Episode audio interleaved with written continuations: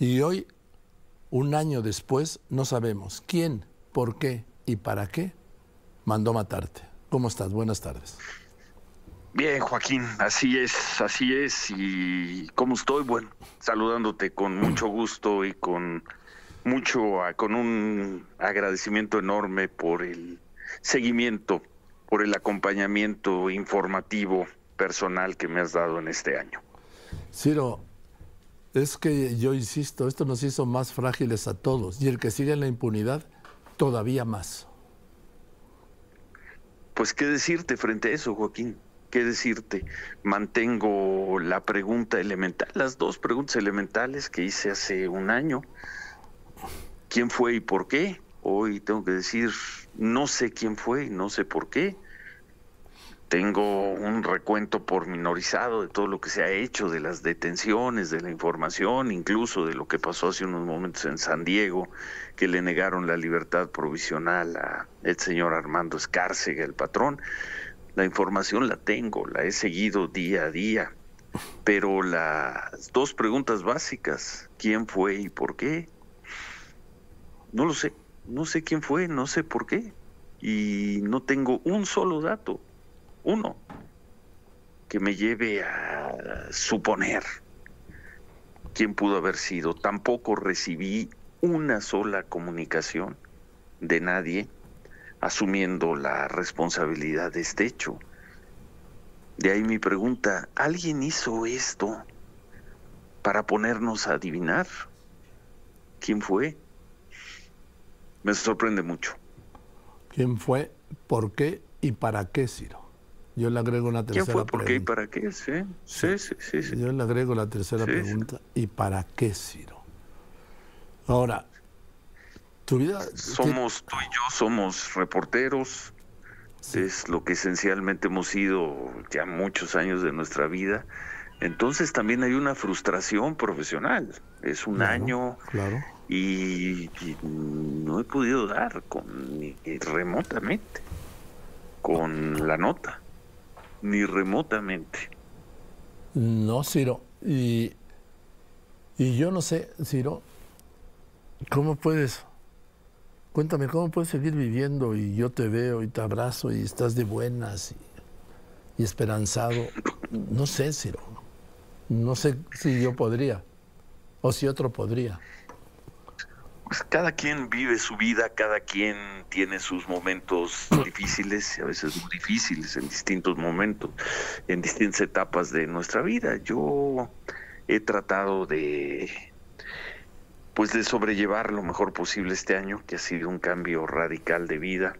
El poder seguir trabajando ha sido pues fundamental, ¿no? Sí. Eh, pero tampoco he podido hacer mucho más. Eh. Ha sido un año de, de mucha reclusión, un año de estar en mi casa, que he aprovechado para leer, para estar escribiendo algunas cosas, preparando algunos, algunos trabajos, pero ha sido un año sí de, ensimismamiento, de, de, reclusión, y al mismo tiempo ha sido un año en el que he podido hacer mi vida profesional como, como la hacía antes, ¿no? Mi vida personal, eh, pues la he tenido que adaptar, pero como tú no me quejo, no nos quejamos, Joaquín. Son las fichas que tenemos en este momento y vamos a jugarlas, vamos a tratar de, mejorarlas. Pero son las fichas que están en este momento en la mesa, en el tablero. Y así ha sido este año, no me quejo, no me quejo y seguir viviendo, seguir viviendo, Joaquín. ¿Qué otra? Porque pues la otra que es hundirte en la mm. tristeza, en la melancolía, en la depresión, en el abandono, pues no. No. No, no. No, quizás esa es una muerte peor, Ciro. Supongo que sí. sí. No la imagino, no la deseo y no la produzco. No, claro que no. Y a ver, si toda tu vida ha cambiado, digo, tu vida no la profesional, o a ver, te pregunto, ¿la profesional también en algún momento? ¿Repiensas algo? Mm, no, no, en lo esencial no. En lo esencial no. Yo llevo siete años, poco más de siete años, eh, conduciendo y dirigiendo un noticiero, uno en la mañana, un programa de noticias en la mañana, un programa de noticias en la noche. Profesionalmente es lo que he hecho y lo he podido seguir haciendo con el apoyo invaluable en, en los dos lugares. Y aquí hablo en este espacio del apoyo extraordinario, generoso, humano de Grupo Fórmula, de Jaime Azcárraga, de los compañeros. Entonces, en lo profesional, sí, sí lo puedo hacer. De hecho, te diría que he tenido incluso más tiempo para leer, para documentar, para pensar, para, eh, para estudiarle, para preparar las, las cosas. En ese sentido, yo te diría que el impacto no se ha dado. Supongo que si le metes ahí la carga psicológica, emotiva a, la producción de tus trabajos, pues seguramente, eh, seguramente habrá una influencia. Pero el tiempo, el espacio lo he tenido y he tratado de seguir produciendo como lo hacía antes del atentado. Y... Ya la evaluación del trabajo y la calidad de trabajo, pues eso ya no me toca a mí, le toca a quien nos escucha, a quien nos ve. Y además lo haces con mucho, mucho éxito, Ciro.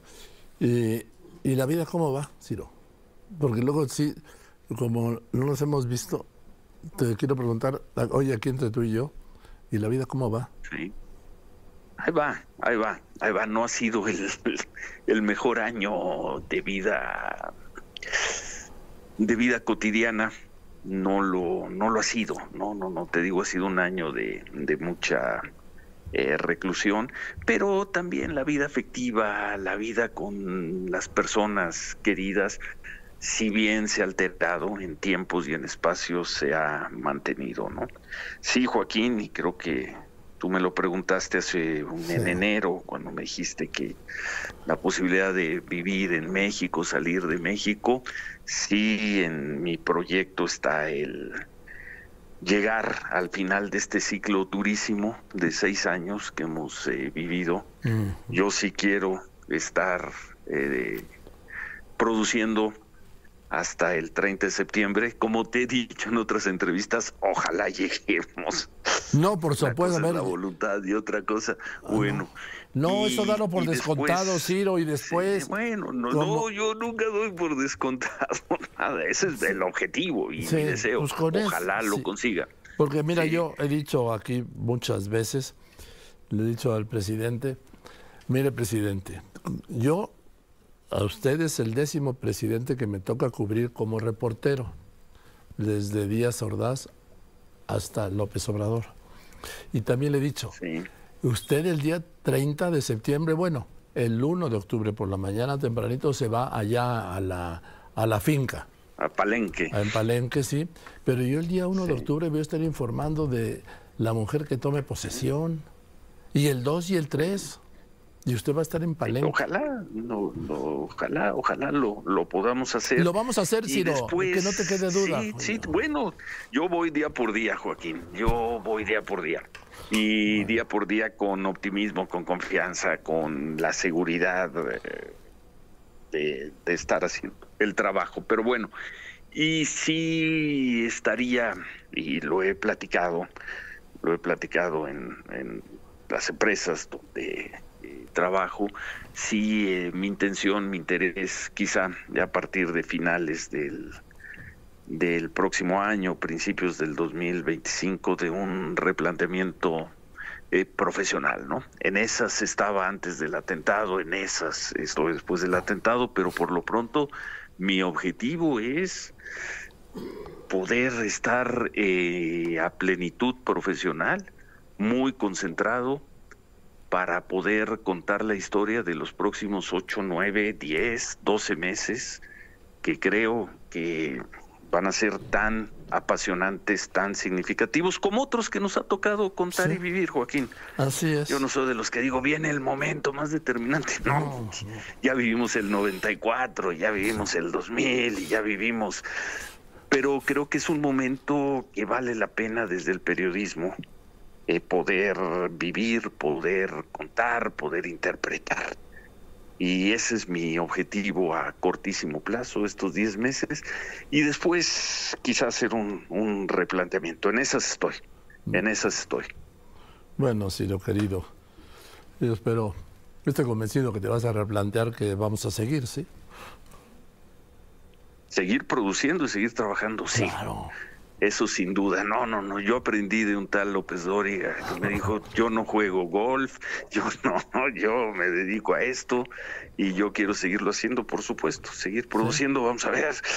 En fin, imaginarás que hoy en especial es un día de, de muchos sentimientos, de muchos pensamientos, de, en fin. Pero aquí estamos y muy de veras, muy agradecido contigo muy con fórmula, con Jaime Azcárraga, con otros eh, compañeros, por, por el acompañamiento. Yo prefiero usar esa palabra, por el acompañamiento, por la forma en que cada quien, desde su posición, desde su perspectiva, con sus palabras, con sus ideas, con su sentimiento, pero ha sido un acompañamiento maravilloso un acompañamiento fraternal, Joaquín. Sí. Y te lo agradezco un año después. No, porque yo lo. Yo me. Me nutro, ¿sí? De este afecto, de esto, de este acompañamiento. Pues finalmente, para acompañarse siempre hacen falta dos, ¿no? Y Ciro, eh, esta noche, no sé, cuando salgas de, del noticiero, de imagen esta noche, ¿Te vas a ir por la misma ruta de hace un año? no, no, eh, ahora sí que es una de las cosas que he pensado, que he pensado, pero mejor no, no demos, no demos tips ahí. En fin. sí, sí, pero sí es una de mis ideas, una ruta que he hecho en varias, ahí te va, una ruta que hice anoche. Anoche con la gente que me acompaña, con la gente que me, que me protege, como el atentado fue un jueves en la noche, ayer hicimos el recorrido, pasamos más o menos a la velocidad. Por cierto, había mucho menos coches que hace un año. Quizá porque salimos un poquito más tarde, unos 10, 15 minutos, porque nos quedamos viendo el final del fútbol, del América. Pero esa ruta la hice anoche y la he hecho en muchas ocasiones, pues finalmente son las cuadras cercanas a mi casa. Y a lo mejor hoy lo repetimos, a lo mejor nos vamos hoy por otro lado. Venga.